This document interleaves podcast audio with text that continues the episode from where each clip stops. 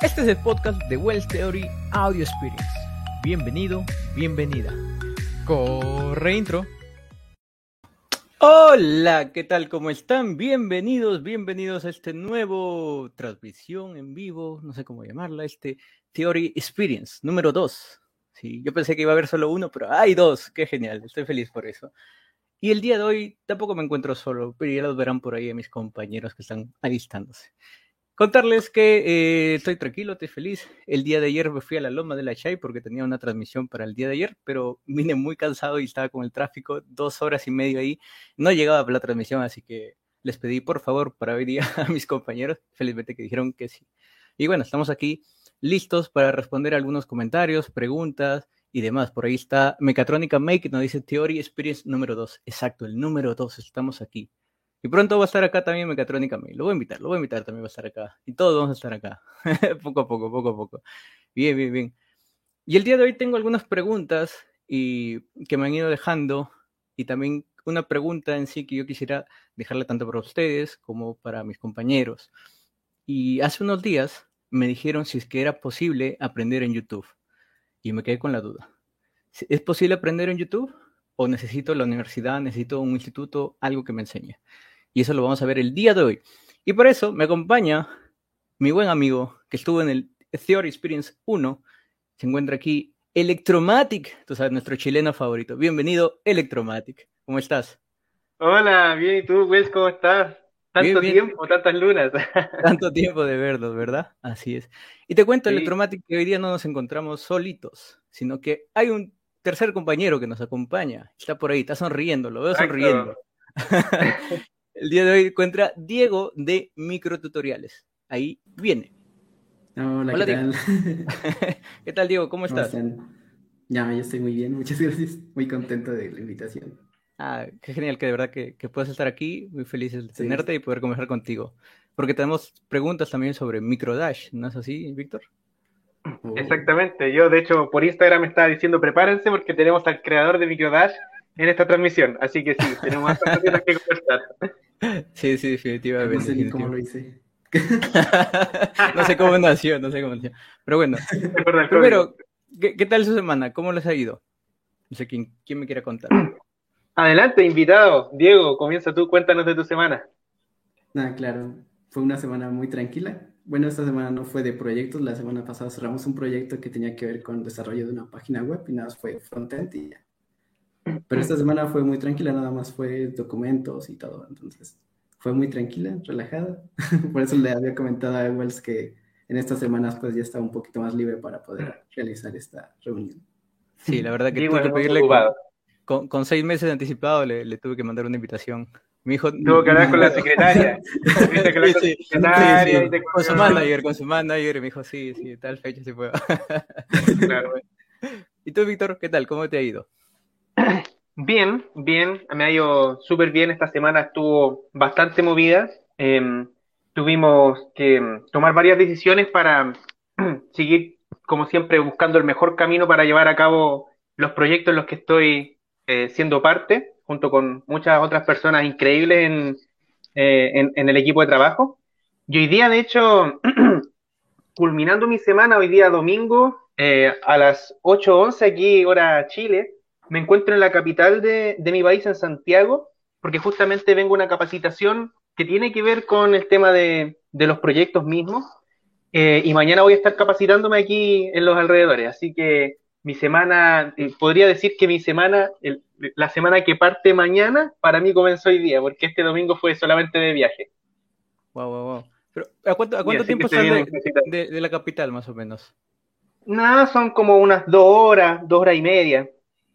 Ah, ¿fuiste en, sí, en avión o en, en, bus? No, en auto. En auto, ah, En auto. Sí, ahí tomé mi Lamborghini, ya sabes, ah, el típico que tenemos todos sí, los sí. youtubers. Sí, todo, youtubers electrónicos. no, mi Tesla, debería decir un Tesla. Tesla del... Sí, de verdad. Claro. Lo cargué con mi cargador de celular aquí. Claro, sí, lo, cargo con esto nomás. Sí. Mil, mil Así que... Inalámbrico, ya sin cable. Claro.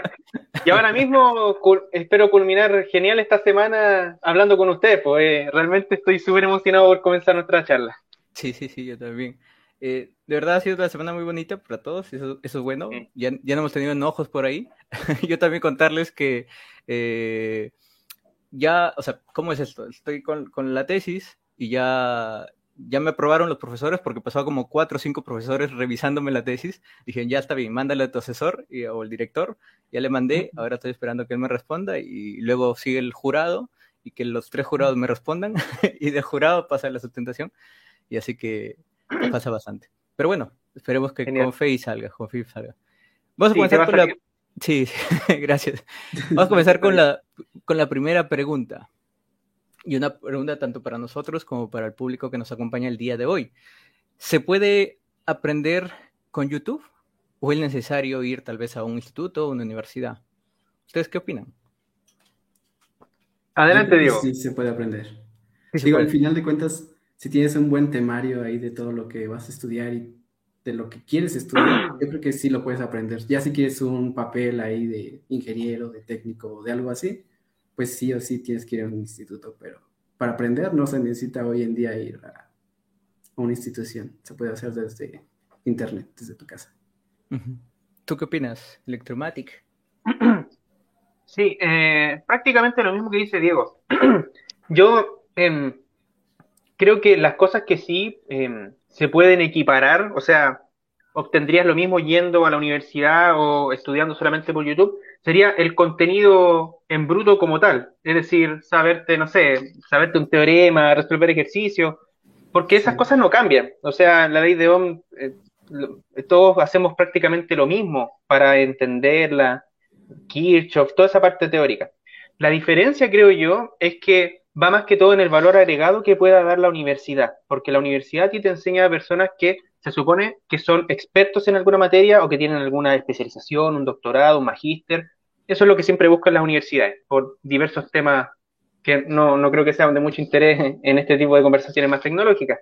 Pero esas personas que tienen experiencia, ojalá que tengan experiencia laboral, porque muchas veces son doctores que hasta ahora no han alcanzado a trabajar más que solamente en investigación, ellos sí te van a poder entregar algo que YouTube no te va a poder entregar, porque es muy difícil, a pesar de que existen y existen canales muy, muy geniales, sobre todo también en inglés, y, obviamente en español no, no nos quedamos cortos, de ingenieros que no solamente trabajan, sino que también enseñan y te entregan muchas, como decimos en Chile, papas, muchas papas prácticas, quiere decir como tips, como ayudas, cosas que solamente lo aprendes haciendo.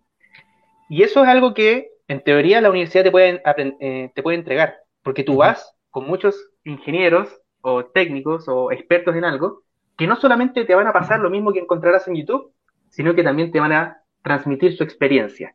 Ese es el valor agregado aparte del tema de el título que te puedan entregar. Pero fuera de eso, respecto de las capacidades o las competencias que puedas llegar a obtener fuera de esa experiencia agregada que te puedan agregar los profesores, creo que en YouTube, con YouTube puedes defenderte perfectamente para después llegar a la práctica y trabajar en una empresa sin ningún problema. En algún cargo en particular, tal vez tengas que entrar primero a tu periodo, a tu periodo de prueba, conocer cuáles son tus fortalezas y debilidades, porque hasta ese momento no nadie te certifica eh, que eres técnico en electrónica, ingeniero en electrónica, al igual que como la universidad te da el título, pero eso no asegura que seas un buen ingeniero de electrónica, un buen técnico en electrónica, sino, que, estás, claro, sino que estás como certificado, como que dicen, sí, esta persona podría ser muy buen ingeniero en electrónica porque tiene los conocimientos.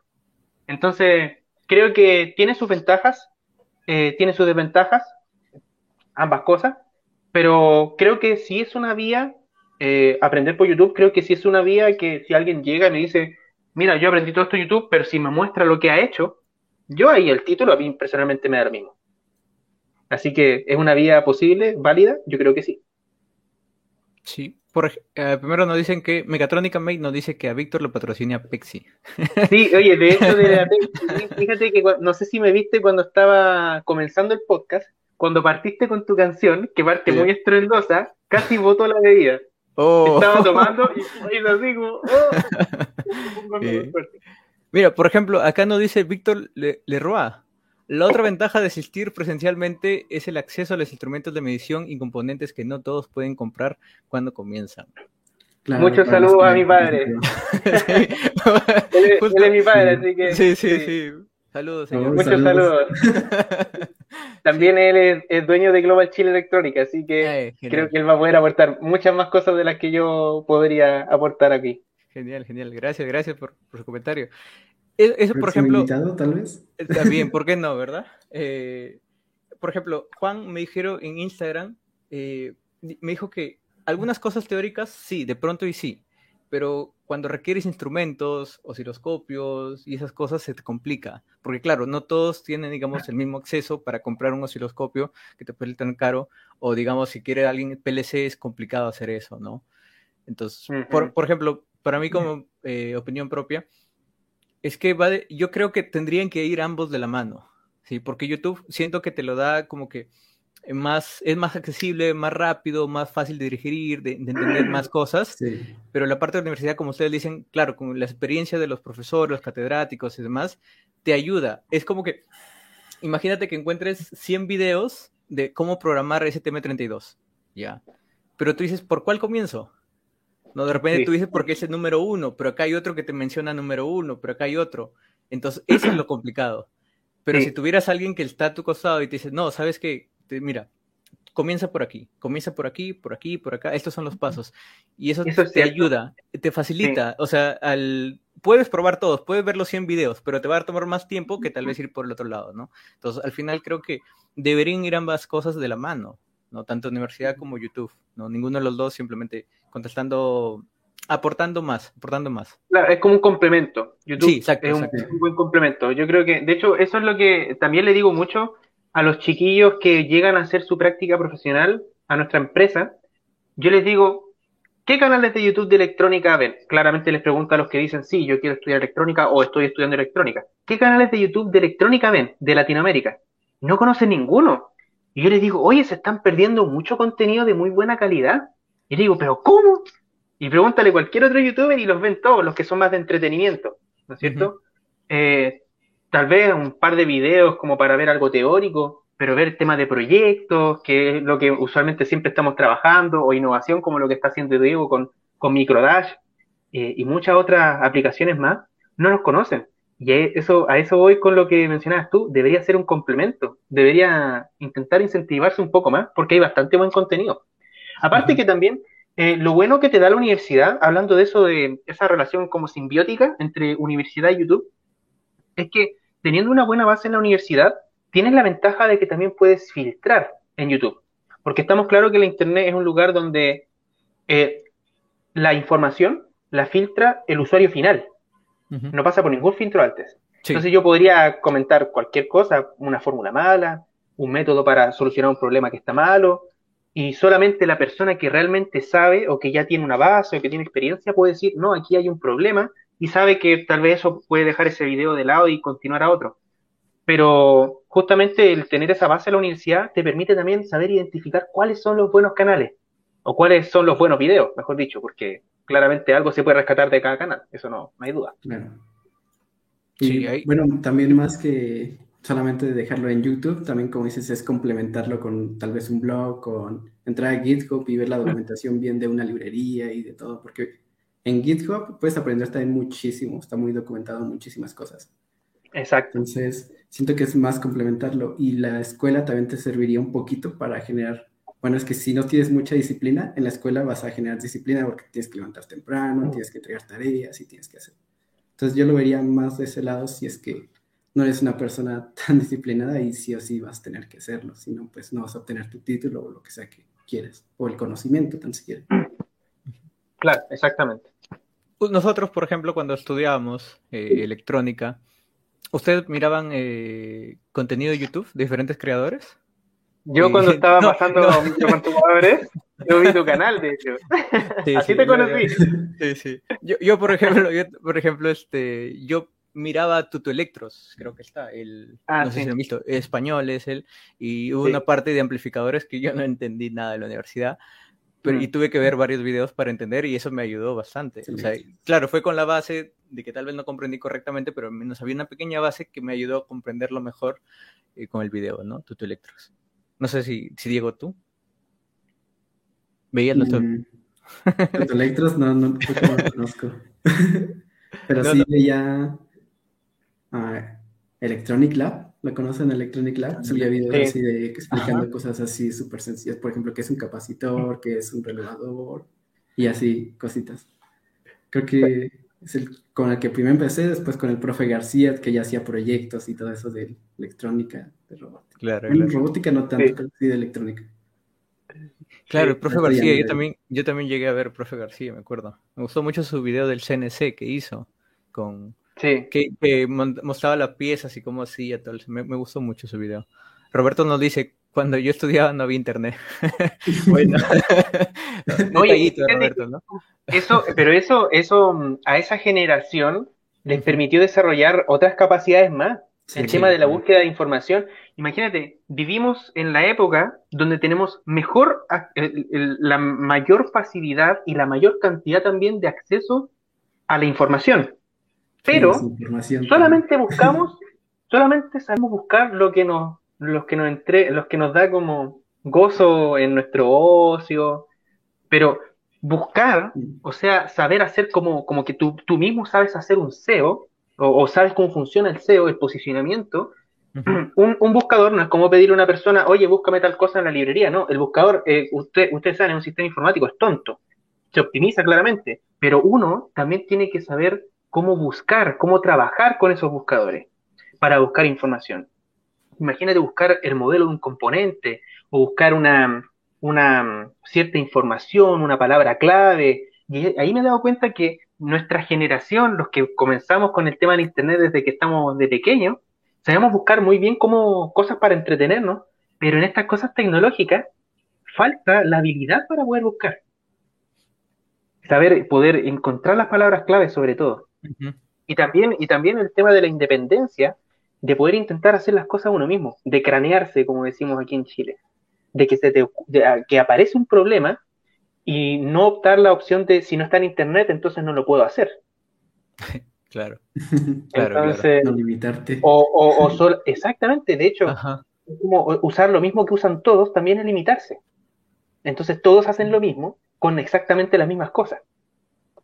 Hasta que en algún punto despegan y se dan cuenta de eso, pero ya pasó mucho tiempo que estuvieron estancados eh, sin intentar innovar y desarrollar ese pensamiento de trabajar con algo desde cero y entenderlo desde la base. Que eso es algo que antes eh, no, pasaba. O sea, yo de hecho le hablaba a mi padre una vez, oye, ¿sabes qué? Mira, que justo vos hiciste ese comentario, que bueno, que él, yo le comentaba, ¿sabes qué? Vi un video de, Después voy a buscar el canal si los voy a mencionar. De hecho, voy a eh, ponerlo para que no me olvide. pero pero él decía, él muestra cómo hacer un computador en, en una, en, una protoboard. Ah, eh, Esther, Esther, eh, Ben Eater, Ben Eater Ahí está, sí, sí, sí, claro, él lo, hace, un tremendo video que hace. Y él mostraba, no me acuerdo qué chip, ahí está, el 6502, y yo le decía a mi padre, fíjate que vio este canal de una persona que tiene un chip que es solamente la CPU, y él fuera le pone la memoria, le pone esto, y yo estaba fascinado. Yo estaba fascinado, imagínate que, y yo usando microcontroladores que tienen todo eso aquí, así. Y mi papá me decía, pero si así se hacía antes. Era lo normal antes. Así se hacía, no había otra forma de hacerlo. Y esas personas desarrollaron otras habilidades, más que todo para entender el hardware. Que es algo que, al menos desde mi parte, y lo, lo, reconozco, eh, busco algo que tenga la suficiente cantidad de memoria, lo que sea, pero fuera de eso, hasta que uno no estudia la arquitectura, te puedes olvidar de eso. Sí, Víctor, ¿cómo, ¿cómo era el canal? Repítelo, por favor. Pen Ben, ah, Ben. Y después, ben, y después el apellido es Eater. Eater, sí, Eater. Sí, Como el comedor. ben Eater. Sí, sí. él, él, tiene muchos buenos videos, hasta explican Assembler. Yo también algunas veces vi. Es una, es una locura, o sea, pero, pero es genial, ¿no? Y, es curioso lo que tú mencionas, ¿no? Como que tu papá decía sí, pero antes se hacía así, ¿no? Claro, y no, para nosotros es como que, ¡wow! ¿no? Sí, sí, claro. ¿Dónde está el Arduino ahí? ¿Dónde está el Arduino? el microcontrolador, ¿por qué no lo hago en microcontrolador? ¿No? Es curioso. Como el 555 que tiene un buen de usos y, bueno, yo prefiero usar un microcontrolador porque es más fácil. Claro, claro, también. Para generar cursos, para generar muchas cosas ahí. Sí, por ejemplo, su papá de Víctor nos dice, este, importante aprender inglés técnico para acceder a canales con, especialistas de países que nos llevan muchos años de desarrollo y experiencia, sí. Por ejemplo, yo, yo suelo ver este contenido de, de, por ejemplo, Javier Santolayo, que es Date un Voltio, que antes estaba, eh, Quantum Fracture, son especialistas de ciencias, ¿no? Química, física, todo lo demás. Y busco, busco esos, esos canales. Y siempre hay de todo, obviamente, ¿no? Internet, pero como nos decía Roberto, siempre es bueno que la información es distinto a conocimiento, ¿no? Exactamente. Son, son cosas muy, muy diferentes. Pero bueno, está muy, muy interesante, ¿no? Como hemos aprendido. Sí. Siempre sacamos cosas. Sí, cosas. sí, la verdad. Por acá también nos saludan. Hola Denise, ¿cómo estás? Bienvenida. Hola Denise, un aplauso para Denise. Un aplauso para... Una referencia a, ¿cómo se llama? El, el, el, el, el chévere. Costumbres. Sí, pero no, un aplauso para Denise. eh, me dicen por acá, eh, Ricardo, ¿no suelen ver al coach Richie Espinosa? Eh, Richie Espinosa. ¿Quién es él? Eh, no, a ver, no, vamos a googlearlo. Richie Espinosa. Eh, no sé quién es. Uh, no, no sé quién es. no, creo que. Personalmente, yo no sigo ningún coach de ningún yo tampoco. tipo. Tampoco. de, ni tecnológico, ni financiero, ni nada. Pero, bueno, no, no entremos tanto en detalles porque Sí, sí, sería porque- más YouTube drama, pero Pero no, no, no conoce. No es el tipo- no lo no conozco. es el tipo de tráfico que queremos. Sí, Sí, no sí, lo conozco. Muy bien. Y, a- y ahora, este, para preguntarte, Diego, ¿cómo nace Microdash? ¿Cómo es que pasa- lo, lo creaste? ¿Cómo dijiste, pa, voy a hacer Microdash? O mejor dicho, para los que no nos conozcan, ¿qué es Microdash? Ah, ok. no estaba preparado para una sesión de Microdash. ¿Pero ¿Qué es Microdash? Microdash es una plataforma del Internet de las Cosas que facilita muchísimo a los usuarios desde la parte de configuración y, bueno, ya por la parte de atrás ya está todo configurado, ya nada más para que los usuarios arrastren los componentes que quieren utilizar, ya sea botones, LEDs y demás, para que puedan visualizar los datos ya físicos de algún sensor o un botón en algo que puede ser en un celular, en un- una computadora o lo que quieras. Eso es Microdash, como que una solución ya integrada para que sea un poquito más fácil iniciarte en esto que es el Internet de las Cosas. Genial. ¿Cómo, cómo ¿Y así? cómo nace? que- ¿Cómo dijiste, pa, voy a hacer Microdash? Ah, solamente dije, pues voy a intentar. Yo creo que puedo, ya tengo las habilidades para hacer Microdash, entonces, y al mismo tiempo quería aprender un nuevo lenguaje, en ese entonces era el de Go. Entonces dije, voy a aprender Golang mientras hago este desarrollo, y Ah. así es como creé, pues, casi toda la plataforma con Golang. Aprendizaje Y- basado en proyectos. Sí, sí, el sí. mejor tipo de aprendizaje creo yo. Genial. Sí, sí. Ahora va a ser un me experto falta en Golang. muchísimo. Pero imagínate que cuando, mientras más sigas avanzando, o sea, en tu currículum va a decir, sí, sé Golang, vayan a ver mi página y todos van a quedar, ¡oh, increíble! O sea, es Claro. Muchísimas cosas ese broker. Por favor, por favor, vayan a visitar la página. Sí, sí, lo, lo pongo por acá, por acá, por acá. Sí, y vean sus, Microdash. tutu- sus tutoriales también, porque en su canal de electrónica, microtutoriales de C, que supongo, Weos, que está en la descripción. Sí, está en la descripción junto, no con, el tuyo, junto con el tuyo, junto con el tuyo. ya, muy bien, muy bien. Van a poder encontrar ahí sus tutoriales y son, son bastante, muy, muy buenos. Es una muy buena herramienta, la verdad. Se Sí. puede usar con Arduino, se puede usar con PIC, STM. Por favor, sáquenos de la duda. Por favor, Oh, tengo dudas, señor. con ese TM no lo he usado, pero seguramente sí. Nada más con algún protocolo de comunicación y ya. No te preocupes, yo, yo algún día te, te ayudo para que hagamos una librería y Claro. Sí, va. PRTF podría ser. Microdash.h. Pic 18, Pic 18. Microdash.h. Claro. Qué, qué chévere, qué chévere, Víctor. Y, y Diego, Genial. que hagas esto. Nos dicen, por ejemplo, un buen canal de inglés es Great Scott. Sí, a mí me gusta también Great Scott. Letra. Su ¿Ah? letra es fabulosa. Ah, su letra, oh, su Letra letra, su letra Él- cuando escribe con lapicera. Él no tiene, él, él no tiene que hacer ninguna gra- ningún gráfico en, en After Effects, en, en nada. Él tiene que No, no. escribir nomás. Sí, sí. Es fabuloso. Pic 16 no dice. Pic Trans no dice Pic 16. ¿Qué tal El Pic Trans? Bienvenido. P16F84, ¿cómo era el 84 ¿ah? 16F84A? ese? 16 84 Tremendo, ¿Cuál- tremendo ¿Con cuál microcontrolador eh, empezaron ustedes en esto? Eh, yo con Pic 16 F84A, justo ese. 84. Yo con Sí, el PIC 16F877A en la universidad. Ya lleva obsoleto Mm. su, su casi una década, pero todavía se usa. que yo también usaba también. Tú, tú, Diego. Yo utilizaba el 16F887. 887. ah, ese, claro, ese es el que teníamos. De hecho, de hecho, es el que nosotros en Global estamos eh, importando ahora como reemplazo de, del famoso 877. Ah, claro. Y tiene bastante buena ventaja. Ya no, se hacen, ¿no? El 877A. No, está obsoleto. Está obsoleto. Olvídense. Igual que el 2N2222, ese ya no existe. Es el PN2222A. Es, es el que Pictran dice que él utiliza el 16F18855. Wow, eso es más actual. Es inició con ese. Sí. ¿Por, ¿por qué creen que, ¿Por qué creen que las universidades siguen utilizando microcontroladores que tal vez, como tú mencionas, Víctor, que ya no se utilizan, que están obsoletos? Es que las universidades tienen un gran desafío. Ellos planifican sus mallas curriculares, incluyendo lo que son los contenidos, las prácticas y todo eso. Entonces imagínate que esa planificación les toma mucho tiempo, les toma un año, ponele. Pero ¿cuántos microcontroladores salen al año? un montón. Y el problema es que no actualizan sus mallas cada año. Es cada cierto tiempo, tres, cuatro, cinco años. Entonces el problema es que es muy complicado para ellos em, el hecho de tener que estar siempre manteniéndose a la par con la tecnología a medida que va avanzando, porque la, tecnología avanza de forma acelerada, pero las personas que están trabajando en la universidad en general son siempre los mismos. Duran mucho tiempo los profesores y tampoco es que aumente la cantidad de profesores de microcontroladores, siempre existe algún especialista. Entonces, ¿por qué terminan utilizando esas cosas?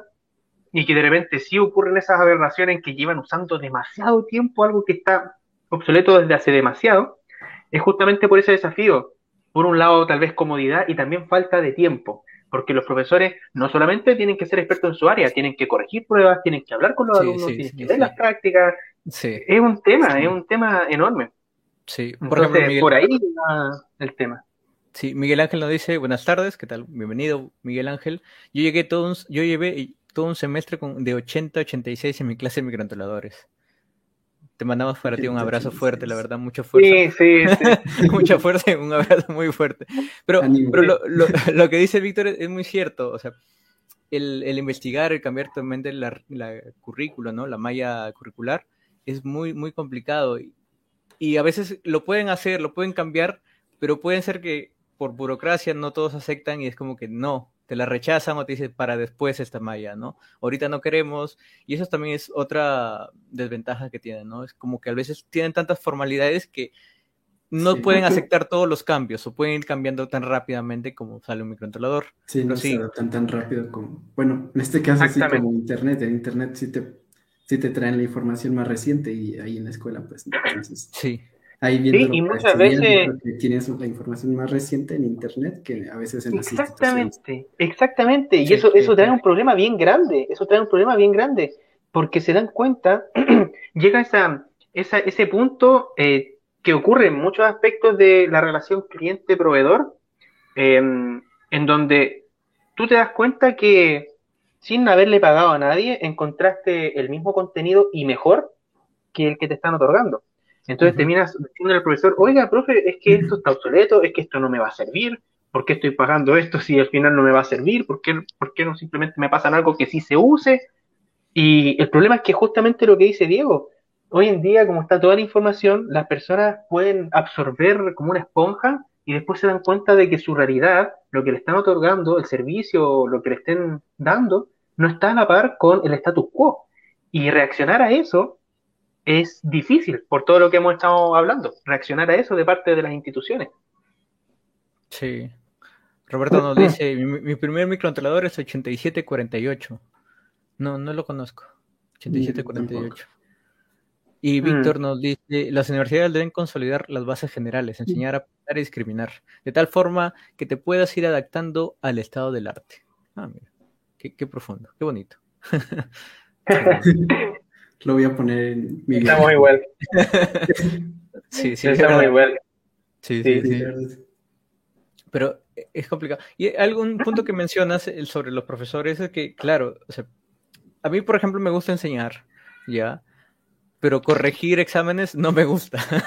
Poner notas no me gusta. O sea, porque es complicado para ver cómo salió, hay que revisarlo, todo lo demás, ¿no? Pero enseñar sí, es más fácil, pero la parte más complicada es revisar, ver. Y hay muchos profesores que no solamente trabajan enseñando, también trabajan eh, en una empresa, ¿no?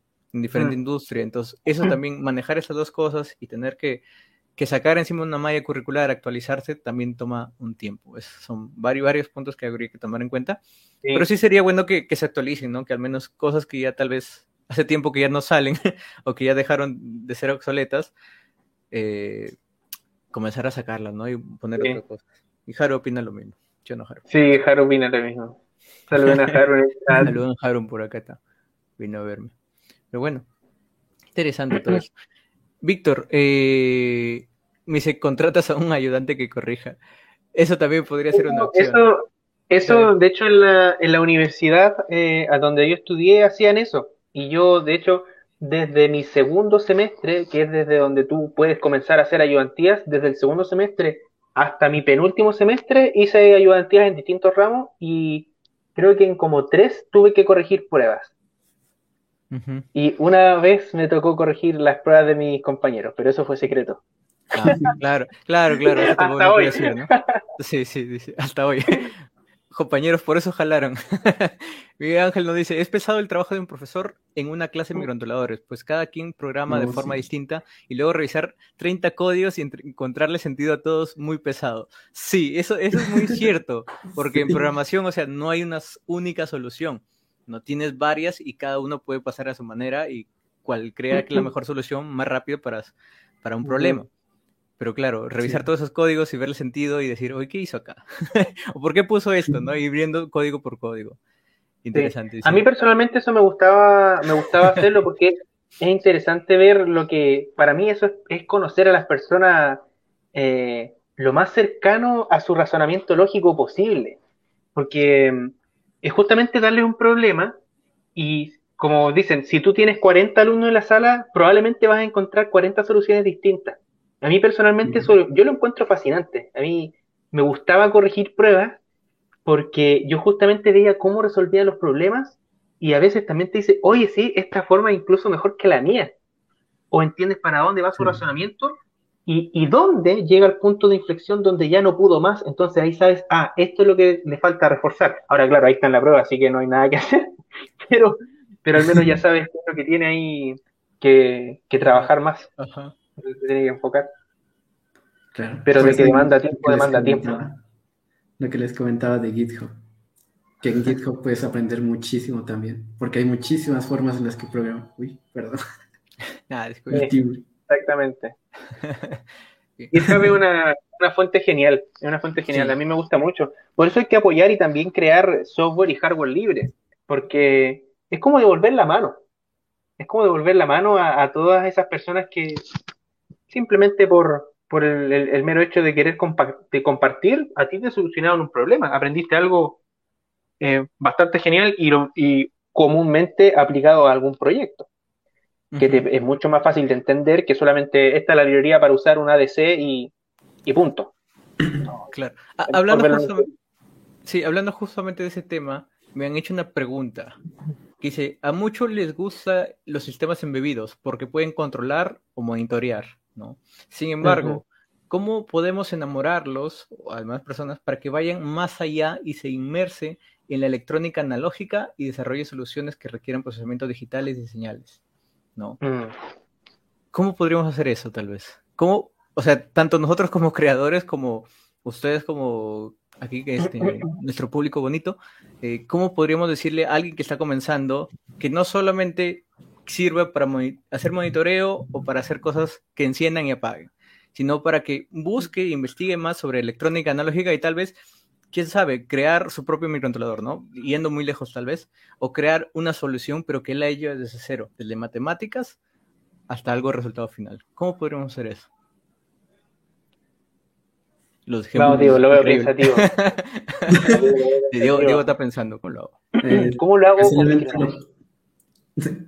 Nah, ya, ya no tanto, porque ya no tienes que meterte tanto al software ni configuración de tal vez un servidor o algo así, pero... Yo siento que es más lanzarte ya así como un proyecto, ya sea que lo busques en internet un proyecto y te pongas ese reto a hacer ese proyecto y ya empezarlo que de ti nazca o que trabajes en una empresa que desarrolle soluciones innovadoras para que te ponga como que ese reto de, de hacer todo desde cero, desde la matemática o toda la teoría, hasta ya una solución, pues un producto como tal. Claro, yo, yo opino igual que, que Diego, porque o sea, cuando tú haces un proyecto, ya imagínate que, que te muestran eh, ya algo listo, vamos a hacer monitoreo, por ejemplo, ¿no? Algo que ya está funcionando. Y en eso te dicen, este, no sé, te lo muestran y luego de eso, de que ves cómo funciona, pasan a la parte de la teoría. Ahí lo entiendes mejor, porque es, ah, mira, por esto funcionó así, por esto funcionó de esta manera, por esto ascendió, apagó y demás. Ok, y ahí revisa la teoría, o porque te dan un reto y todo lo demás. No, no de frente ir a la teoría, tal vez sería mejor mostrar algo que se pueda ver. Igual con la parte analógica, ¿no? no mostrar tal vez este, eh, por ejemplo, me voy a electrónica de potencia. Y yo quiero hacer, quiero que aprendan un poco más sobre IGBT, cómo funciona y todo lo demás. Para eso tal vez mostrarles un motor conectado con el, IGBT, con el controlador, cómo hacer la retroalimentación, cómo alimenta todos los puntos. Y después enseñarle la teoría de cómo funciona, de una vez que les mostré algo físicamente. Eso también podría ser bastante interesante y motivar a más personas que no solamente enciendan o apaguen algo o monitoreo, ¿no? No sé qué opinas tú, eh, Víctor. Claro, yo pienso que, y de hecho es la forma en la que yo intento enseñar siempre a alguien que tiene alguna duda o quiere hacer algo, lo que yo intento siempre demostrar es que solucionar un problema con un sistema embebido es solamente cambiar el medio, pero la solución es exactamente la misma que tú harías si como ser humano tuvieras la capacidad de hacer lo que hace el sistema embebido. Entonces, por ejemplo, no sé, ensamblar un auto con una maquinaria completamente automática, fíjate que efectivamente eso reemplaza al ser humano que antes lo estaba haciendo y lo hace mejor. Te acercas más al, al caso ideal. Una aplicación IoT de medición inalámbrica, por ejemplo, sería lo mismo que si tú tuvieras una persona que literalmente pudiera medir y ir por algún medio y entregar la información. Entonces solamente estamos reemplazando eh, seres humanos por algo que lo puede hacer mejor. Y eso significa que a un nivel de cómo pensar en las soluciones, es solamente que tú como persona piensa cómo lo harías si fuera un superhumano y lo siguiente es saber hablarle a la máquina para que lo haga. En el fondo no es que estés aprendiendo una ciencia como esotérica, algo que es inalcanzable. No, es solamente echar a andar tu imaginación sabiendo que tienes una herramienta. Es así de simple. Es saber qué es lo que quieres hacer, es una cosa. Cómo solucionarlo es algo que viene de acá. Y después el cómo lo implementas es saber hablar en otro lenguaje, así como aprender a hablar inglés. Es saber gramática, es saberte las leyes, es saberte ciertas reglas. Y fuera de eso, no es algo inalcanzable. Entonces yo creo que la forma de, motivar a las personas es demostrarle, oye, ¿tú quieres hacer un cohete? ¿Se te imagina cómo podría hacer un cohete? ¿No sabes hacer un cohete? Bueno, aprende, ve la teoría de cómo hacer un cohete y te vas a dar cuenta que solamente necesitas tener muy claro cada paso y hacer un cohete es una cosa que podría tomarte un año lo que sea, pero lo vas a lograr. Es solamente saber tener muy claro el objetivo y, y dominar, en este caso, algún sistema embebido para hacerlo pero no es algo imposible, es algo que está al alcance de tu mano. Entonces, cuando pueden observar que realmente existe, tienen que solamente lograr esa conexión como que la máquina piense como lo estás pensando tú, pero en idioma máquina, yo creo que ahí es mucho más simple que se motiven, porque se dan cuenta que no el límite no es la imaginación, sino más que todo saber cómo empezar a programar para hacer las cosas. Y eso es el impulso que tienen que tener. Claro. Qué bonito. O sea, se puede hacer realmente. Hay, hay muchas formas, creo que, de las cuales podríamos motivar, ¿no? Al final, tanto, no sé, depende de nosotros como, como creadores, como tal vez estudiantes, ¿no? También motivar a otras personas que lo hagan. También como profesores podría ser, ¿no? También ellos también, de cierta manera, como dice acá, la universidad es un terreno donde puedes probar y motivarte, ¿no? Justamente, la universidad también debería también tener ese rol de motivarte a que no o sea, no solamente aprendas teoría, sino que la pongas en práctica y con esa práctica refuerces la teoría, que sería lo, lo genial, lo ideal. Pero bueno. Eso pasa harto en algunas universidades que tienen incubadoras, lo que se llama. Es como que tú entre compañeros haces un proyecto y tienes como una startup dentro de la universidad. Y eso también no solamente te motiva a crear algo eh, y utilizar fondos asignados por la universidad o lo que sea, sino que también te enseña algunas cosas administrativas y cosas así. Mira, Miguel nos dije, a mí me pasa que me, me, falta creatividad para mis proyectos, me cuesta pensar qué hacer para aprovechar lo que sé y que sea un reto. Hmm. A mí me pasa que falta creatividad para mis proyectos. Me cuesta pensar qué hacer para aprovechar lo que sé y si sea un reto. Ya, yo creo que, bueno, ahí depende, porque si tú tienes un, objetivo, en, teoría deberías hacerlo de la manera más corta, rápida y eficientemente posible. Buscar una cosa que sea como, oh, yo quiero algo que pueda sacar todo mi desempeño, yo creo que eso es más difícil, porque en general uno, a mí me ha pasado eh, no es como que yo diga, oye, ¿sabes qué? Quiero hacer un proyecto donde tenga que usar este microcontrolador con tales periféricos. No, sino que uno llega al problema y a partir de la solución que uno termina desarrollando, encuentra la herramienta. Y si uso el 30% de lo que sé o me falta un 80% por saber, es parte del proceso. Pero nunca me ha tocado así como un proyecto, hoy que usar todo lo que sé, toda la matemática, toda la física, que sé, no, es como el proyecto hay que hacerlo y eso te va a, pedir utilizar ciertas capacidades, ciertas competencias, y la idea es no parar de hacer proyectos, no dejar de, de, de, aprender, de, hacer cosas. El proyecto perfecto creo que no existe, solamente hay que seguir haciendo cosas. Claro, claro. Yo creo que mientras vas haciendo cosas... Claro Sí, mientras vas haciendo cosas vas desarrollando un poquito más tu creatividad, vas abriendo un poquito más tu mente a nuevos retos y demás.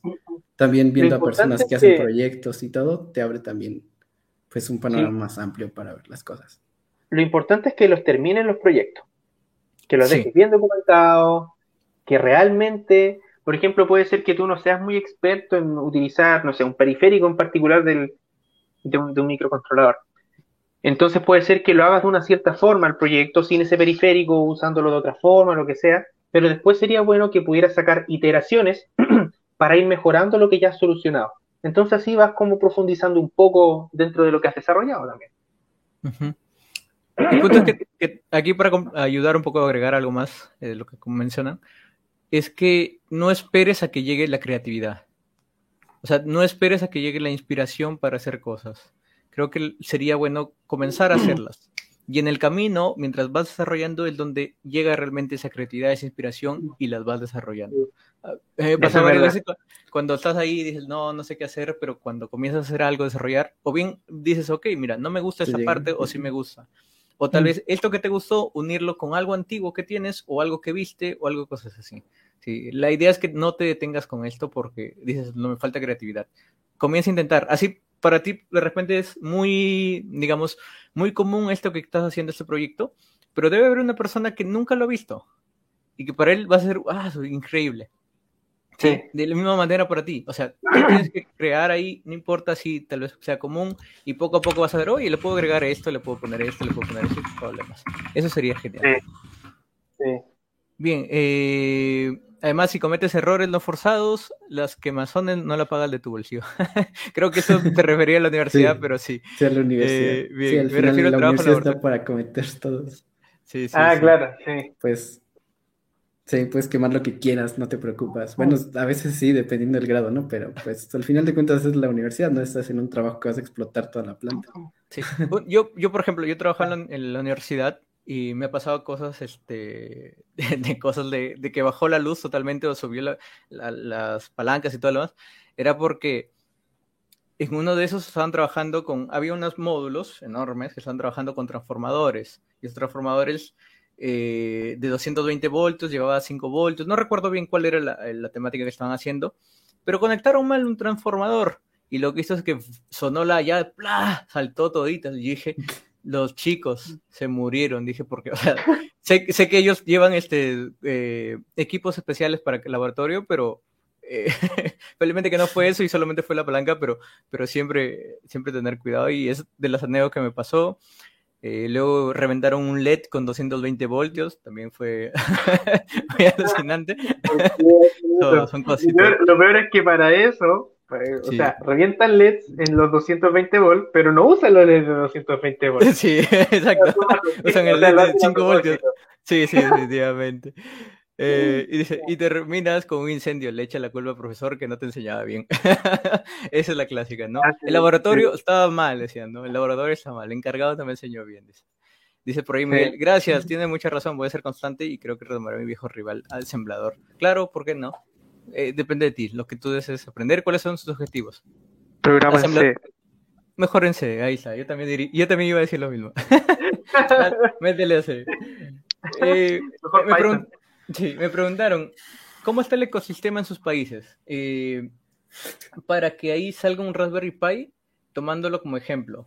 O sea, la pregunta en sí, porque es bastante larga, me dice, en, según nuestro ecosistema como país o de Latinoamérica, nosotros seríamos posibles de desarrollar nuestro propio Raspberry Pi. Y hablo no solamente de, la plaquita, sino el diseño PCB, la electrónica, programación, el Linux y todo lo demás. ¿Se podría nosotros como, como Latinoamérica, como país, individualmente? ¿Qué opinan? Sí, yo creo que sí, completamente. He conocido bastante, bastantes personas que se especializan justamente en todos esos campos para hacer placas de microprocesadores y no tengo duda de que existen muchas más todavía que ni conozco. Em, así que no, no, no, tengo duda, no tengo duda si aquí hay mucha gente capaz y, y, y tampoco tengo dudas de que en sus países también existan. Solamente falta la motivación y, el, y un propósito, porque si ya existe la Raspberry Pi o la Jetson Nano y todo eso que está sacando Nvidia, que ya están así como metiendo inteligencia artificial en plaquitas así de chiquititas, habría que encontrar cuál es la propuesta de valor. Pero de que podemos, podemos. Sí, de que se puede, se puede. Es un, es obviamente que es, es un tremendo proyecto, ¿no? No es un proyectito, es un proyectazo. Es bastante enorme. Necesitas sí que sí un conjunto de personas para que se encarguen diferentes cosas, si no vas a tomar una eternidad ahí haciendo todo. Sí, definitivamente. Pero claro, tendríamos que saber también cuál es el objetivo, ¿no? ¿Por qué lo quieres hacer? Eso sería. Pero de que se puede, se puede. Pero sí. te toma tiempo, pero sobra. De repente en un futuro, ¿no? Veamos una, no, una, este, frambuesa pie. ya Raspberry Pi. Me preguntan, tomándolo la Raspberry Pi, ¿qué piensan de la Pi Pico? Uy, Víctor. Tú, tú tienes una opinión hace tiempo de esas, me acuerdo.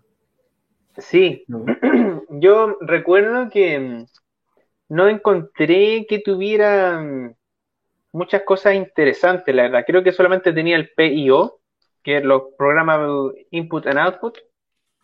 Em, o sea, tiene buena memoria, buena velocidad, tiene no muchos pines, pero yo, yo me acuerdo que, que esperaba más esa, esa vez, eh, como primer microcontrolador, o sea, no es menos, o sea, yo, si a mí me preguntan, porque nos falta la persona, oh, hazlo tú mismo, yo personalmente no sería capaz de diseñar eso porque no es mi área de especialización. Y sé que, o sea, una cosa es que nosotros sepamos la arquitectura y otra cosa es saber diseñar el silicio. Esa es otra cosa. eso no, no, lo he visto nunca en mi vida. Pero fuera de eso, a un nivel de lo que sería yo como usuario, no, no tenía grandes prestaciones. Eh, junto con que el ecosistema sería nuevo. Eh, creo que venía con unos cuantos bugs y ya ni me acuerdo. Si, a ese microcontrolador nunca más lo, vi. Creo que hice el video cuando salió, di con mis comentarios y, lo olvidé. O sea, a ese nivel no, no le presté mucha, mucha atención. Eh, porque por, mi lado yo, yo me voy a, la, a, las herramientas que llevan más tiempo en el mercado. ¿Tú, Diego? ¿Qué opinas mm, de la... Pues a mí sí me gustó, pero no es así como que la gran cosa. Sí, tiene ciertas limitaciones, no es tanto como la Raspberry Pi normal.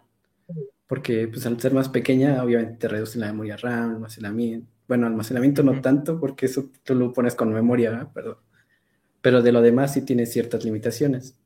Entonces tampoco no, no me convence tanto, pero para la solución que era en ese entonces de comunicación por RS232, estaba bien. Sí. O sea, había, había un boom, ¿no? ¿Verdad? Por lo mismo que Raspberry Pi creó o sacó su placa, su propio microcontrolador, y hay una comunidad que está detrás de Raspberry Pi. Entonces, como que fue, se hizo bastante popular, por ejemplo, y el que me quería utilizarlo, ¿no? Para ver qué. Pero si lo vemos así analíticamente, es simplemente un microcontrolador y una plaquita, ¿no? No hay mucho, no hay muchas innovación, por así decirlo, ¿no? Pero obviamente que es, es, genial que, comiencen por ahí, pero no es como que el boom tremendo, ¿no? Claro. De hecho, bueno, si nos vamos también por ese lado, eh, a pesar de que, o, sea, yo dije, yo digo y, mantengo mi postura en que no me llama mucho la atención, porque ahora mismo existen muchas otras opciones mejores, pero no deja de ser un buen microcontrolador, o sea, a pesar, yo esperaba más porque era, o sea, yo esperaba más porque, oh, claro, Raspberry lleva mucho tiempo diseñando, pero es otra cosa porque ellos usaban otros procesadores que ya están hechos, ¿ya? Pero yo por algún motivo decía, ojalá salgan con algo bien, bien interesante. Pero ellos salieron con algo que, a mi parecer, no logró completar mis expectativas personales, pero no deja de ser un buen microcontrolador igual. Sí. ¿Ya? Sí. o sea, de que funciona, funciona. ¿Ya? No, no hay duda de eso. Solo que yo no lo voy a ocupar. Solamente eso. y lo ah, bueno es que ya, ya salió el chip, ya el, el, chip ya salió a la venta así solito. Eso es bueno. De hecho, ese era, uno de los puntos que ahí me cerraron la boca. Los de Raspberry, yo decía, todavía no venden el micro solo. Entonces, ¿para qué me pasan la placa si no puedo comprarte el micro en cantidades de reels para hacer una producción? Pero ya lo hicieron. Así que eso es un punto negativo que ahora ya no está dentro de mi lista. Sí, Sí, Diego, ¿nos decías? Ah, yo me confundí un poquito porque pensaba, bueno, por un momento confundí la Raspberry Pi 0 y la Pico. Entonces yo pensaba que estábamos hablando un poquito de la 0. Pero, la ah. Pico no he tenido oportunidad de usarla. la, la, Piquita, no podría decir nada. tú, tú qué opinas lo mismo que nosotros. No, mentira. por ejemplo, ahí Luis, que, ah, ahí está, los invito también por, el canal de DSP 8 bits, que él desarrolla contenido en FPGA, muy, muy bueno, me parece muy interesante. Muy genial. Eh, nos dice, hoy en día saber ensamblador es muy importante en la parte de seguridad y auditoría de sistemas embebidos. Estamos inundados de sistemas embebidos chinos. Saludos, fan de recién. Fan recién de ustedes. genial, genial. qué qué Es verdad, ¿no? O sea, para, para la parte de seguridad sí podría ser mejor eh, ensamblador. Pero también ensamblador es una, una, locura, ¿no? Y C muchas veces te facilita y es que menos se mete C por esa parte. Sí, sí, hay que tener cuidado ahí con algunas instrucciones en C que pueden darte problemas de seguridad. Algunas funciones de la, de la librería string.h, ahí sería mejor que uno pudiera hacer ciertas implementaciones para evitar ciertos ataques que alguien podría hacer para acceder a cierta información usando punteros y cosas así, de alguna forma modificando de alguna forma el código o haciendo algo que no debería. Y sí, eso es verdad. El tema de la seguridad en los sistemas embebidos es un tema. Hay que tenerlo en cuenta al momento de trabajar. Y es por eso que también comentaba el otro día que me decían algo sobre qué opinaba sobre reinventar la rueda, o sea, como hacer algo que ya estuviera hecho. Yo decía, mira, ¿sabes qué? Justamente con el ejemplo de esa librería, yo creo que si tú puedes optimizar esa librería para tu arquitectura, mejor todavía. Porque si tienes completo control de, de, cómo hace los procesos de copia, de acceso a memoria y cosas así, puedes tú agregar varias capas de seguridad que puede ser que se vuelva un poquitito más lento o tal vez no, si es que tienes instrucciones SIMD, por ejemplo, para acceso de memoria y podrías optimizar varias cosas ahí.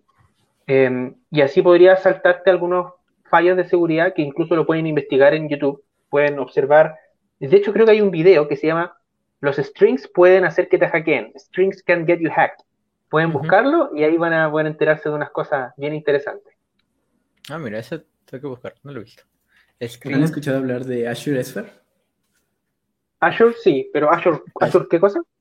Sphere, Sphere.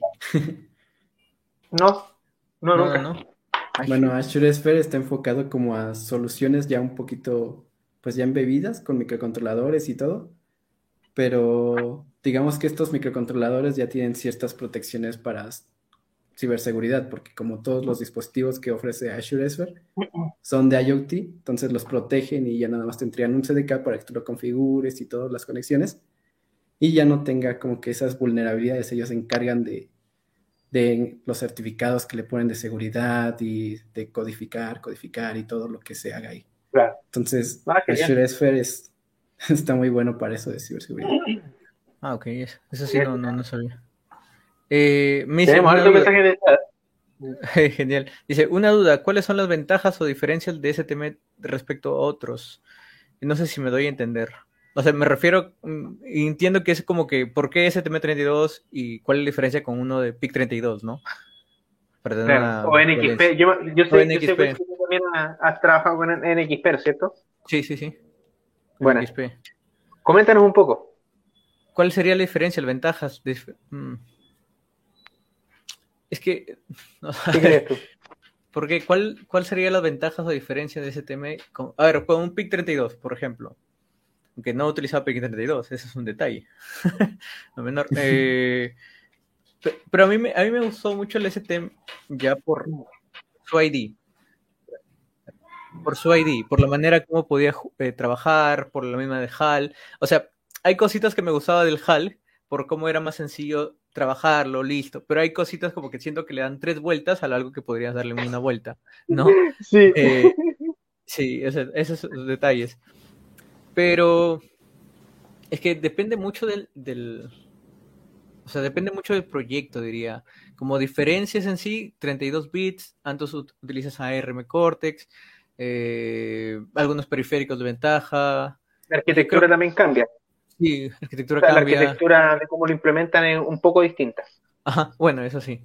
Eh, pues no sé, ¿cuál? Yo diría que más depende del proyecto que hagas y qué tanto domines el tema. Porque, o Mm. sea, si, si estás de cero comenzando con ese tema 32 de, y tal vez conoces más de PIC 32, te conviene continuar con PIC 32, a menos que quieras pre- aprender algo más, ¿no? A mí me gusta, por ejemplo, que, que FreeRTOS está como que implementado su ID. Simplemente dándole clic, se implementa, aunque el CMSIS que tiene con el FreeRTOS es muy feo para mi, para mi gusto. Yo no ocupo el CMSIS, no, me gusta. No, no me gusta y por eso de frente utilizo el, el del FreeRTOS, pero bueno. Sí. Esas son algunas cositas, ¿no? Que se podrían ver también. Para ti, ¿cuáles serían las ventajas de diferencia? No dije mucho realmente. Víctor, Sí, yo, yo, yo personalmente que he trabajado harto con STM, me gusta mucho lo mismo que decías tú, el entorno de desarrollo. Es genial. El, el, el configurador de código es genial. Tienen herramientas para configurar en código, para control de motores, para inteligencia artificial, con el tema de los modelos. Y mm, tienen estas herramientas para el cálculo de baterías, que son como unos plus que tiene el, el entorno de desarrollo. Sí, El sí, entorno de desarrollo tiene su, su HAL y tiene también su librería, las low level libraries. Entonces, yo de hecho en, nuestra empresa desarrollamos un par de módulos, y con módulos me refiero a ciertas capas de abstracción en, en- código, justamente para poder superar un poco y- y llevarlo más a nuestras aplicaciones respecto de lo que hace la HAL con algunos periféricos. Entonces tenemos nuestras propias librerías que son como la HAL, pero propietarias de nosotros. Y lo genial es que lo bueno de eso es que tú puedes ver, por ejemplo, cómo lo hace la librería de la HAL y después llevarlo a las librerías LL con tu implementación. Entonces, eh, más que todo es porque es algo bien cómodo. El entorno de desarrollo también es bueno, que si mal no recuerdo, el, el que yo ocupo, que es el STM32 IDE, está basado en Eclipse y anda súper bien. En Sí. Linux anda súper bien. Sí, A mí, de hecho, el, de hecho, el, el MPLAB X, a mí que ese está basado en JetBrains, si mal no recuerdo, y que sí, utiliza Java, a veces se me cuelga ¿Ah, en sí? el computador. Sí, en Linux se me cuelga y no soy el único. Sí, y no soy el único porque alguna vez escribí en el fondo de Microchip y un par de personas más comentaron que tienen exactamente el mismo problema. Ah, mira. Pero claro, igual fuera de eso, el tema de que tiene una familia enorme, de que están asociados, la, la ST Microelectronics está asociado con Amazon, entonces es como que STM32, FreeRTBS y Amazon es como el pack. Es como una cosa. Sí, Entonces, sí, documentación y todo. Sí, sí, entonces, entonces y, y una compañía que tiene una previsión al futuro enorme. O sea, a todas las personas que, o sea, alguna vez yo también leí, decían, ¿por qué terminan usando todo STM32? Entonces, es como, ustedes conocen lo que es ARM y sus arquitecturas, M0, M0 Plus, M3, M33, M4, bla, bla, bla, y todas las demás que han estado sacando. eh, dicen, los que han implementado mejor la arquitectura a nivel del silicio ha sido la ST Microelectronics. En eficiencia de energía, No en velocidad, etcétera. Entonces, por eso es que se ha llevado tanto mercado. Y por eso que ahora con la crisis del silicio no tenemos ningún STM32 en el mercado. No. y lo digo, lo digo riéndome, pero por dentro estoy llorando. Estoy llorando, ¿no? Estoy llorando. Estoy llorando por dentro. sí. ¿Han, ¿Han, probado el Harmony, el de Microchip, con el PIC 32? O sea, sé No. que yo, yo lo vi hace unos Mm. días No. porque quería ver un poquito el Sun de 21 y vi que, que utiliza un Harmony que es casi como el como el cuando tú inicias un proyecto en el STM eh, el- en la ID sí. De esa misma manera que puedes seleccionar tiene como cosas así parecidas pero es con bloquecitos que puedes ir cargando. Como un MSC Ah, nuevo pero ¿Cuándo no... se pone el tutorial? Quiero verlo, quiero verlo. pronto pronto pronto. Pero estaba viendo estaba probando recién. Pero sí sí sí No, me dejas en evidencia tú. Víctor Borges. Muchos de estos booms son forzados con los fabricantes americanos que buscan prolongar la dependencia sin mirar hacia Europa. Encontrarán líneas superiores, por ejemplo, Microchip versus STM o Philips. Eh, Ahí me perdí un poquito. Que parece que se llevaba harto Sí, sí. comentario. Ah, creo que eso hace referencia a lo de la Raspberry que estábamos Sí, sí, platicando, creo que sí. De Sí, la sí, sí. Raspberry Pi Pico. Sí, sí, Entonces, sí, muchas veces más un producto por sacarlo ya para Ah, tener claro. un producto ahí y ya. Por eso también a veces los dan como sobrevalorados y todo también. ¿Tienen Sí, ¿Alguna pregunta que les hayan hecho, tal vez? En sus redes sociales, en Instagram. No, de, de hecho yo no puse preguntas en mi, en mi Instagram, Oh, no. así que veamos por Diego, por el lado de Diego. Tampoco puse. No se puso. Ah, sí, ah, sí puse. Eh, eh, Sí, grande, sí, Diego. pues, ¿Cuándo, ¿Cuándo tienes tiempo libre, Lisa? Estás muy ocupado. Mira, hay- hay- mientras tanto, hay otra pregunta más de DSP 8 bit. No sé si la puedes poner. Eh, ¿Cuál? Ensamblador, no para desarrollar, dice. Ah, sí, lo comentó, lo puse un ratito. Ensamblador no para desarrollar, sino para analizar productos y el firmware de estos. Sí, muy importante. ¿Sabes? De hecho, yo vi, estaba trabajando con instrucciones SIMD y con la FPU activada en un STM32 y Aprovecho. estuve corriendo unos algoritmos para hacer una comparación de velocidad con otros microcontroladores para hacer un cálculo de pi y creo, sí, corrí tres algoritmos distintos y, y con el microcontrolador exactamente la misma velocidad, o sea, mejor dicho, a 16 MHz. Y me di cuenta de que por el código algunas cosas las hacía con instrucciones SIMD y otras cosas no. Ah, Y eso solamente porque yo empecé a ver El- que un tema de velocidad en algún punto en C. en dejaba C, de ¿no? ser tan rápido. Sí. Ah, No, no, claro. no, no sé, en Assembler. Entonces Ah, lo en hice en Assembler, C, el código, claro, y dije, oye, este algoritmo aquí no está, como que no está creciendo, o la velocidad no está superando este otro de referencia. Muy extraño. Veo las instrucciones en Assembler y efectivamente los cálculos no lo estaba haciendo con SIMD. Y eso solamente lo hubiera no lo, no lo hubiera sabido, mejor dicho, si no supiera Assembler. Sí, Y las sí, sí, sí. instrucciones. Es importante que lo sepan para optimizar todo esto. Eh, Eso, eso es muy cierto, porque yo, eh, yo cuando me enseñaron también sin D, que yo no lo había visto nunca, justamente haciendo el mismo ejercicio tanto en C como en Assembler para comparar, te das cuenta que el C no lo hace con el sin D, lo hace con sus propias instrucciones de Assembler, ¿no? En cambio, Sí. si tú lo haces mismo con sin D, ahí sí hace todo lo demás y es... Es, es como parecido a lo que pasa con la FPGA, cuando tú utilizas eh, el código para describir, que lo haces de forma inferida versus de forma, digamos, declarativa. No recuerdo exactamente el término, ¿vale? Porque una forma de escribir el hardware es decir explícitamente qué hardware utilizar y cómo conectarlo, y otra cosa es decir qué es lo que entra, qué es lo que sale, y de forma que el, hoy se me olvidaron todos los términos, pero el que, el que deduce el hardware lo infiere. Entonces dice, ah, aquí él está haciendo un multiplexor, voy a meter un multiplexor. Entonces pasa algo similar, porque en C efectivamente decimos suma esto, pero no le decimos cómo o con qué instrucción. Claro. Entonces ahí quedamos abiertos al compilador. Ajá, sí. Como que ojalá que lo haga así bien. Dices, ¿no? y si funciona, dices, bien, funciona, Claro. pero realmente no, no sabes cómo lo está haciendo. Eso es interesante Sí. también. En, en aplicaciones de procesamiento de señales es importante que sepamos cómo lo está haciendo. Sí. Nos preguntan, mira, nos dan un dato histórico, de un momento histórico. Microchip compró Atmel cuando se dieron cuenta que desarrollaba mejores micros que ellos. El poder del dinero y la falta de reumaticismo de Atmel fueron unos prostitutos. Probablemente. Sí, de hecho, sí, de hecho, si tú ves la cantidad de ciclos por reloj que tomaban algunas instrucciones en la arquitectura de los PIC 16, y creo que también en los PIC 18, no sé hasta qué punto exactamente en verdad, eh, Atmel, cosas que PIC la hacía en esa línea, la hacía en tres o cuatro ciclos de instrucción, Atmel lo hacía en uno. Entonces, claro, ambos podían estar corriendo a 16 megas, pero la arquitectura que usaba Atmel era mejor. Sí. Entonces, finalmente como... Y claro, no, pero, pero es que se vendió porque, y esto lo vi en según el canal de... Mm, em, ¿Cómo se llama? El de Australia. Eh, Dave, no, Dave, ah, no. no, el Dave. Ah, eh, eh, Block. Y Biblock, eso, sí. Y- Biblock, él eh, comentaba que había visto que Atmel desde el día cero que partió, vio muy poca ganancia y muy brevemente estuvo siempre en números rojos.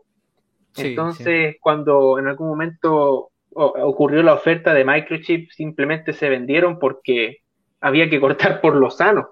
Era la oportunidad de, de zafarse de, de esas pérdidas que estaban teniendo y que no fuera tan fuerte el golpe. Claro. Dice, me, Eh, me preguntan, la pregunta clásica, ¿Windows o Linux para sistemas embebidos? ¿Qué opinas, qué opinas, Diego? No, no lo escuches, no lo escuches a, a Víctor. ¿Qué opinas tú? Ah, pues yo siento que más que para sistemas embebidos, si eres un desarrollador, sí o sí le tienes que pegar a Linux.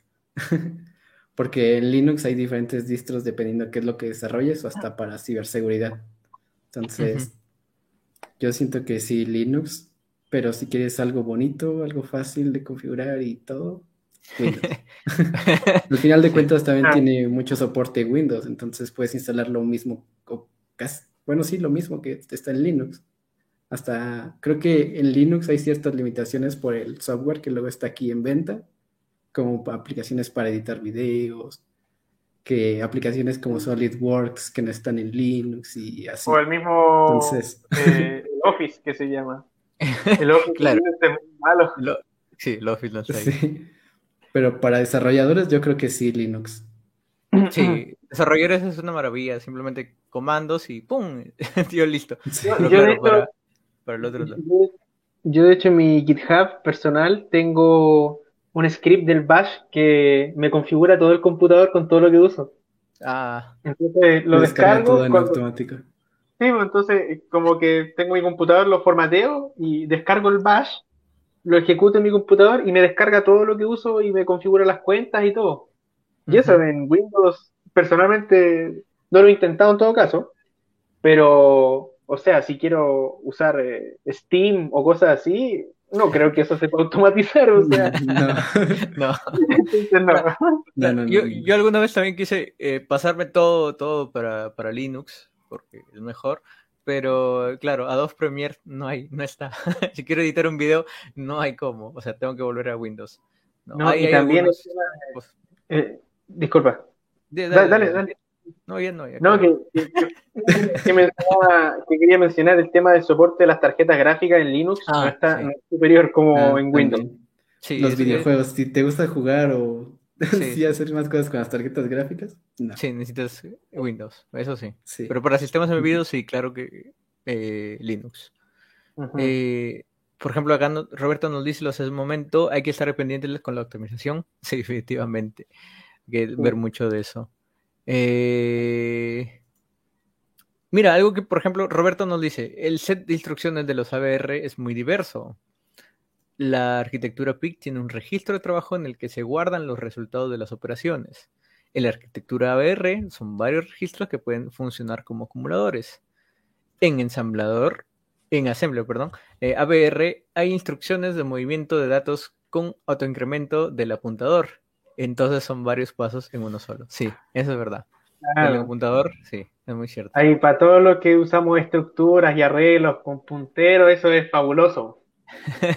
Sí, ahí estás en tu Sí, salsa. que- Claro, Claro. Pero, pero para alguien que, que recién comienza, es- claro, alguien que recién, de repente recién comienza es complicado esto, ¿no? De, los punteros, estructuras que están viendo, lo puede marear. Sí, tal vez por eso, por eso es que tal vez más enseña PIC, ¿no? O bueno, yo he visto la gran mayoría que enseña PIC, es decir, en las universidades. No sé qué opinan ustedes. ¿O han visto por ahí alguna universidad que enseña tal vez Em, ABR? De hecho, ahí me hicieron una pregunta Adrián Dime. G555, Ya. que dice que ¿qué consideran de las universidades que ya utilizan Arduino para enseñar y no microcontroladores? Uh, hablando de ¿Qué ABR. piensan de ellos?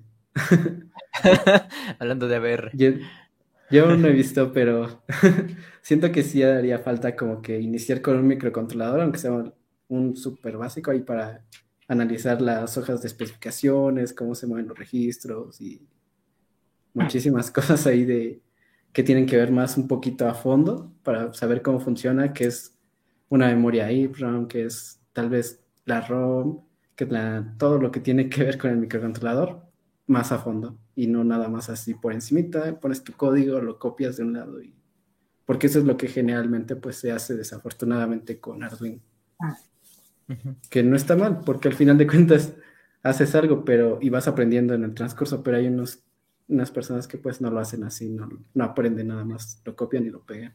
Claro. Y no digan que no. te, te veo con cara de enojado. ¿Por qué, Víctor?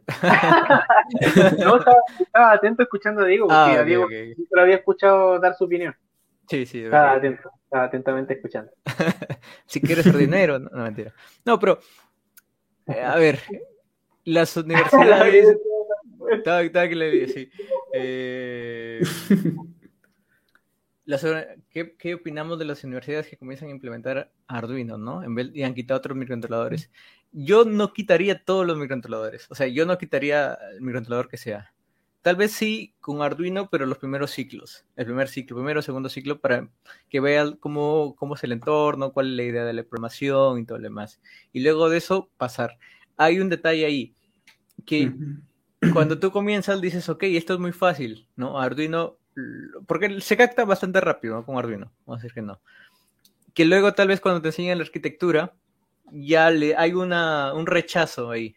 Digas, no, no quiero arquitectura porque esto lo enseñé más rápido, entonces, ¿para qué me voy con eso si puedo ir con Arduino más rápido? ¿No? Eso, eso sí podría ser un- una desventaja, ¿no? El conversar con Arduino. Tal vez en vez de Arduino podría ser MicroPython. O, buscar una manera de cómo mostrar la arquitectura sin, sin ser tan que te permita o te genere tanto rechazo. ¿no? Tendría que pensar, obviamente, cada universidad. Pero no sé, ¿qué opinas tú, Víctor? No queda del todo cerrado. Yo, eh, yo personalmente creo que las universidades no deberían enseñar Arduino, pero podría ser como algo de extensión, que a lo que me refiero es, por ejemplo, en algún ramo en donde se quiera comprobar algo de manejar un motor, una prueba de concepto de algo en particular, más rápido hacerlo en Arduino, sí, ahí sí lo usaría, pero el ramo de microcontroladores no lo haría con Arduino, porque con Arduino, lo que, esta es mi opinión, por el lado pedagógico, yo creo que Arduino estaría muy bien para enseñárselo a chiquillos de la media, por ejemplo, donde la idea de ellos es fascinarlos para que puedan decidir si es que eso les gusta o no, ¿ya? Entonces ahí usaría Arduino para que vean la aplicación, que les guste ver que pueden hacer cosas con eso sin importar cómo tienen que configurar todo lo que hay por dentro, los registros, los temporizadores, todo ese tipo de cosas que funcionan por detrás. Pero en la universidad yo creo que es más necesario que profundicen comprendiendo lo que es la arquitectura, cómo se diseña con los micros, para que después puedan hacer cosas con los micros, ¿ya? Y también profundizar más en programación para después llegar a lo que son estructuras de datos, punteros y cosas así, porque sin eso al final eh, C no está en su máximo potencial, ¿ya? Veo que estás pasando hartos comentarios, pero no estoy leyendo ninguno. Sí, sí, Es estoy- Sí, sí, te interesante si, me- si- de repente me empiezan a tirar tomates podridos así en los comentarios. No, no. No, no, hasta ahorita nadie, hasta ahorita nadie. Pero yo creo que las universidades deberían profundizar más en la programación para que las personas que salgan de ahí tengan, tengan un valor agregado sobre lo que pueden encontrar en YouTube. O sea, fuera de lo que te enseñan en la universidad de Arduino, creo que no hay nada que no puedas encontrar en YouTube. No así en la parte de microcontroladores, porque, por ejemplo, punteros, esto, de hecho, en mis, en mis tutoriales de la serie Mejora tu programación, yo muestro ejemplos con punteros porque el problema es que la gente no entiende punteros, no porque no sepa lo que es un puntero, sino porque no entienden para qué funciona. Entonces, esa es una de las cosas que yo iría reforzando más en la universidad, porque, de hecho, incluso a las mismas personas que muchas veces han llegado a la empresa a hacer su práctica y les digo, oye, ¿les gusta programar? ¿Qué saben hacer? En Arduino les digo, y me dicen en Arduino, lamentablemente no me pueden ayudar porque lo que nosotros estamos haciendo, que es como una, la base que nosotros necesitamos, es más avanzada. Y, no, y tampoco es tan avanzada, pero simplemente no es la base que, con la que salen en, en estas instituciones en, la mayoría de los casos, de hecho. Y eso es algo que me da bastante rabia porque cortan los tiempos de programación y lo reemplazan por una herramienta más rápida para que sea como un sucedáneo de, oh, sí, sé programar en Arduino, pero finalmente después saliendo, al menos en los estándares en los que trabajo yo, no me sirve. Eso es algo bien personal en todo caso. Puede ser que en otras empresas que trabajan solamente con Arduino les funcione, ¿ya? Pero en nuestro caso, yo personalmente creo que eso, llevar Arduino a una universidad, es, están, se está desaprovechando tiempo, creo yo. Eso, eso diría yo. Ok. Mira, por ejemplo, nos dice Antimaker, bienvenido. En mi universidad enseña Arduino como especialización de microcontroladores. Bueno, hay de todo, ¿no? Ya, hay diferentes puntos de vista y algunos creen que es eso. No, no quiero entrar en más detalles. Pero bueno. Ahora, si creen ustedes la idea, la idea de todo lo que estamos diciendo es que rescaten lo que les parece y que ojalá ustedes siempre sean autodidactas y puedan profundizar. Porque yo, de hecho, yo, yo aprendí con PIC en mi universidad. Yo, yo de verdad, el primer día, el primero, el primer día que llegué a mi clase de microcontroladores, no entendí. El segundo día pensé que me iba a echar el rama, el ramo. Dije, este ramo me lo voy a echar. Pero el profesor fue tan bueno que a pesar de que no aprendimos el último microcontrolador que existe, ni tampoco con las últimas herramientas, él me enseñó a programar y gracias a eso yo pude profundizar y llegar hasta lo que estoy, que tal vez si hubiera tenido una base un poco más avanzada de micro estaría más adelante, pero creo que me puedo defender bien con lo que sé. Pero lo importante es ser autodidacta también, porque hay que defenderse al final. Si tú quieres tu título, pero igual no te están haciendo como te gusta, chuta, en tu tiempo libre también, si tú amas lo que estás estudiando, profundiza creo yo. No es como, por ejemplo, no sé, como lo que pasa con Microdash. Diego podría, pudo haber dicho, ah, pero si existen muchas otras plataformas más, pero él creó la suya. Sí, dijo, ah, es el demonio, yo creo la mía. Claro, yo creo mi propio Facebook, ¿cachai? Como... La puso en la mesa ahí. Esa es la actitud que hay que tener, esa es la actitud que hay que tener. Así que un aplauso para Diego. Bravo, Diego, grande Diego. bien, bien. Eh, por acá nos mandan saludos. David, David Torres, ¿qué tal? Saludos. Bienvenido. Saludos a todas las personas que están observando. Antimaker por acá. Miguel Ángel Fernando también está acá. DCP 8 Hoy tenemos hartos comentarios. Sí, sí, yo los voy a poner. Poco, poco a poco los voy a ir poniendo. No se preocupen, no se preocupen. por ejemplo, acá... a las personas que están en el chat vayan compartiendo, saquen pantallazos, compartan en sus redes sociales para que lleguemos a más personas. Etiquétenos por ahí, Microdash eh, microdash, perdón, microtutoriales, Electromatic, algo también, también. Ahí estamos todos. Vamos, a ver, hagamos, hagamos lo siguiente, chiquillos, mira. Pongámonos para, para que puedan sacar algún pantallazo a las personas, quedémonos congelados una voz de 5 segundos y nos etiquetan ahí en las redes sociales. Dale. A la 3, 1, 2, 3. Ya, muy bien. 5 segundos bien. hablamos. Mira, acá nos preguntan, PIC con MCC y después, y ya después de registros, o Fernando dice, PIC con registros y luego MCC, diría yo. Uf. Yo diría, yo diría... ya candente. ¿Qué, qué dirías? Em, Diego, ¿tú qué dices? ¿MCC primero o registros? Registros primero y luego MCC. Complicado, ¿Eh? ¿verdad? ¿Para qué ¿Eh? cosa de qué? yo, yo, creo que en la clase, cuando te estén pasando como la arquitectura del micro, deberían pasarte los registros. Pero yo, a nivel de programación, claro, partiría como algún pequeño ejercicio, así como encender un LED nomás, configurar un puerto con registro, pero después yo iría por MSC. En particular porque MSC, el código que lanza es bastante bien optimizado. Lo que yo he visto de lo que hacen, excepto en las funciones de callbacks, de de las interrupciones, esa usualmente casi nunca la usaba, siempre hacía las mías y las prácticamente las borraba. Pero todo lo demás está súper bien. Así que no sé. eh, También estoy como en la duda. La Sí, verdad no sabría como- decir. Sí, yo tampoco estoy con la duda, porque hacer, eh, hacer registros primero está genial, porque aprendes todo, y MSC, pero también MSC también te ayuda, pero tal vez luego no aprendas registros. Entonces a mí me quedé con la duda, ¿no? Ahí es un debate, un debate tremendo, ahí se puede Creo que ver. estaría bien hacer como un temario ahí de cómo empezar en electrónica o en microcontrolador este. Claro, o tal vez, claro, o tal vez el- una parte del curso hacer algo con MSC y una comparación, ¿no? Luego con registros, no sé, hay, hay varias Sí. cosas. Bien, por ejemplo, eh, Miguel nos dice, yo llevé un poco de un poco de Arduino, pero para mi clase de interfaces, eh, eh, pero me agradó más trabajar con SP32. Genial. Mm. Eh, Genial. Buenos micros, buenos micros. Sí, David nos dice, Arduino es bueno para prototipos rápidos, sin embargo, en la aplicación final es mejor utilizar microcontrolador, ya que eso permite tener mayor control en tiempos y procesamiento y son robustos. Sí, definitivamente. Muy, muy de acuerdo, David. Muy, muy de acuerdo. De hecho, en algunos proyectos, cuando estoy con mi cliente y debo hacerle la prueba de concepto, siempre lo hago con Arduino. Y después me tiro ya a optimizarlo en la familia de micros que, quiero ocupar. Acá hay, acá hay dos preguntas que me parecen interesantes, una es de Fernando y otra es de DCP. Ya, DCP, Ujú. eh, primero voy por el de Fernando y luego voy por el DCP, que es de Luis. Fernando me dice, otro tema interesante sería cómo impulsar a usar picos modernos eh, o PICs modernos y dejar de usar los antiguos. Hablo de usar PIC 16 en vez de PIC 16 7A y sobre todo cómo programar en C. Me da un segundo, justo me llamaron. No Pero problema. Eh, yo creo que, vamos, Diego, ayúdanos a rellenar. Ah, ¿Qué ¿cómo opinas podríamos ¿Cómo podríamos esto? hacerlo? Ah, pues yo creo que más que nada eso depende de las instituciones, porque ya en Internet pues ya existe mucha documentación.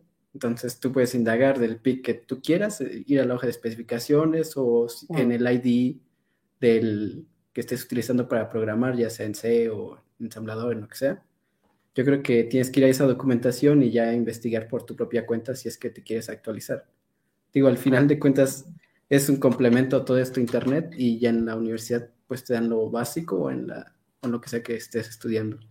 Pero, ¿cómo podemos impulsarlo? Pues tal vez diciéndole a los maestros si es que, si es que son los que te limitan, diciéndoles, ah, ya salió este nuevo microcontrolador, ya salió este, y tal vez ya reemplaza el 16F84 al- por un 16F628A, ¿no? Que es como Claro. que un poquito mejor. Y, Yo pues, siento que es personalmente- eso. Mm. Yo personalmente, de hecho, por el lado de, eh, de, de- de mi empresa, creo que, mejor dicho, me gustaría tomar una acción bien activa por ese lado. Espero que cuando lleguemos a un punto en donde ya crezcamos bien y podamos comenzar a, a hacer crecer bien el equipo de trabajo para empezar a tomar cosas en paralelo, de, en mayor cantidad, quiero que una de esa parte se vaya bien a la parte de educación. No solamente en diseñar placas y cosas así, sino que me gustaría justamente poder hacer de forma gratuita, obviamente, liberar en YouTube un tutorial de cómo trabajar con tal micro para reemplazar este, o simplemente el nuevo tutorial para partir de cero con esto, para, para poder atraer, en este caso, eh, clientes y, y que las personas puedan actualizarse eh, con la, con la sandía calada, como decimos en Chile, que ya esté hecho. no, no entendí, salía calada. ¿A qué te refieres? Sandía, una sandía Ajá. calada, caladas que ya está comida. Ah. Ah, ok, ok, ok. Sí. Nueva palabra que hemos aprendido el día de hoy. Sandía calada. Es que, es que los chilenos tenemos mucho modismo. Sí, sí, sí. Ustedes, a la gente del chat, ¿supieron ustedes la cantidad de veces que me preguntan qué significa lo que estoy diciendo? Eh, ya, y no sé cómo quedaron, pero eh, para cambiar de los antiguos a los nuevos, es tal mostrarles con un proyecto algo, ¿no? ¿Qué es lo que hace? ¿Cuál sería la ventaja? No de frente ir al profesor y decirle, profe, ya no uses ese microcontrolador porque es antiguo, porque tal vez el Sí, profesor no, lo tome de la mejor manera. Lo mejor diría, mire, profesor, es buena idea, pero también he visto eh, eh, algunos ejemplos de otros proyectos con este otro microcontrolador que me parece también interesante. No sé si usted ha escuchado. No, no de frente imponerle, porque no todos eh, Claro, reaccionan la- de la misma esa- manera. sí. ¿no? Eso sería una, Igual como dice, ya tienen a lo mejor su plan de trabajo con ese y ya cambiaron todo. Entonces, como que. Imagínate. ¿Y ahora qué hago? ¿Y ahora? ¿Y ahora qué? ¿Y ahora qué? Vamos a la pregunta de Luis. Dice, en el siguiente año daré un curso de procesamiento digital para apps con audio. ¿Qué microcontrolador DCP recomiendan? En donde haya soporte y ayuda para los alumnos. ¿Qué MSU plataforma recomiendan? Ok. Mm. Por, por acá, por ejemplo, Víctor nos decía para partir en audio de ese PIC 33 o 24. PIC 24 en este caso, ¿no? Claro. Para audio. Eh, yo, yo siempre te diría, ándate por un STM, pero el problema es que, porque el soporte es, un tema. Porque eh, existe eh, en la comunidad, por ejemplo, de Arduino, hay de todo. Eh, o sea, en los foros está lleno de personas que están recién partiendo o personas que son muy, experimentadas. Pero tú ves que, por ejemplo, en los foros de la STM o en los foros de, de Microchip, las preguntas que aparecen en Arduino, hay muchas que no aparecen en esos foros. O sea, no vas a ver a nadie en ese foro preguntando una pregunta de C.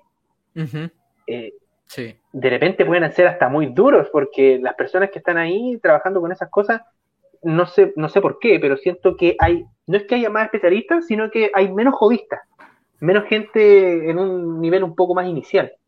Entonces, y aparte que está todo en inglés. Entonces yo personalmente te recomendaría, te recomendaría un STM32 porque como todas las ventajas que te hemos dicho y porque me gusta bastante el entorno de desarrollo, pero el soporte creo que sería un poco más difícil. O sea, todo lo que yo he hecho en los STM, hay a pesar de que están los foros y todo, es, muy difícil que encuentres justo lo que estás buscando hacer, sino que tú tienes que hacer un poco independiente, así que no sé, ahí estaría un poco complicado. Tal vez hasta un Arduino te funcione si si el objetivo es procesar una señal digital, yo creo que tal vez un Arduino usando un Blue Pill, un Black Pill, no sé. Claro. Este, pero si no fuera por el soporte, yo me iría por un micro hecho para eso, un STM, un DSPIC 32. Yo, yo haría un, DSPIC 33.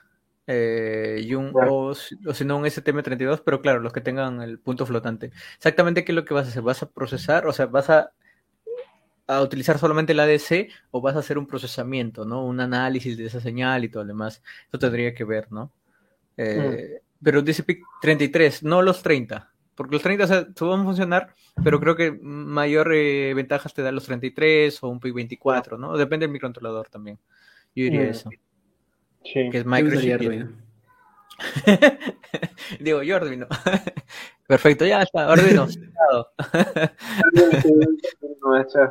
Eh, volviendo a Arduino, ya que a, muchos les ha gustado.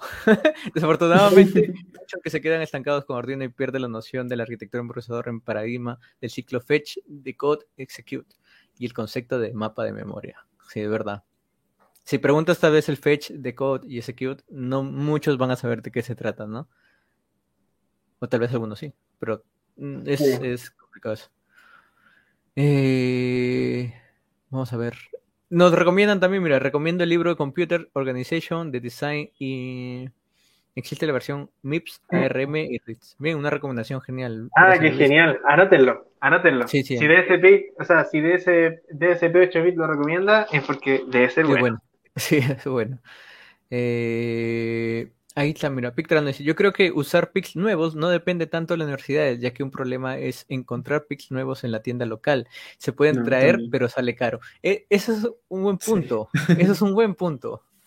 O sea, quitándolo de la escasez del microcontrolador, de, todo lo que sabemos, eh, es un buen punto porque, claro, si tú vas a, tu local, ¿no? donde venden microcontroladores, pides un 16F1 y tanto, dicen, ¿qué es eso, no? Tengo el 877A nada más y claro, esa es otra barrera, esa es otra barrera. Entonces, lo, tal vez sería que, no solamente se dicten los cursos con estos nuevos microcontroladores, sino que las universidades tengan los, algunas placas que sean populares o, cosas así, ¿no? Que también te faciliten esa parte. Pero bueno, por, el lado, por el lado de nuestra empresa, ahí, para todas las personas que nos estén observando en, Chile, y también le mando saludos al chat, que cada vez va llegando más gentecita. Sí, genial, cada, vez, cada vez somos más. sí. em, al menos nosotros en Global Chile Electrónica eh, hacemos todas esas importaciones y les aseguro que tenemos los mejores precios del mercado. Así que vénganse para acá. Vénganse. Sí. ¿Has envíos a Perú? Todavía no, todavía no hacemos envío al extranjero. Ok, ok. Les cuento una anécdota. Una vez un cliente había comprado un programa de televisión para red GSM y cuando abrió la caja estaba el Arduino Mega ahí pegado.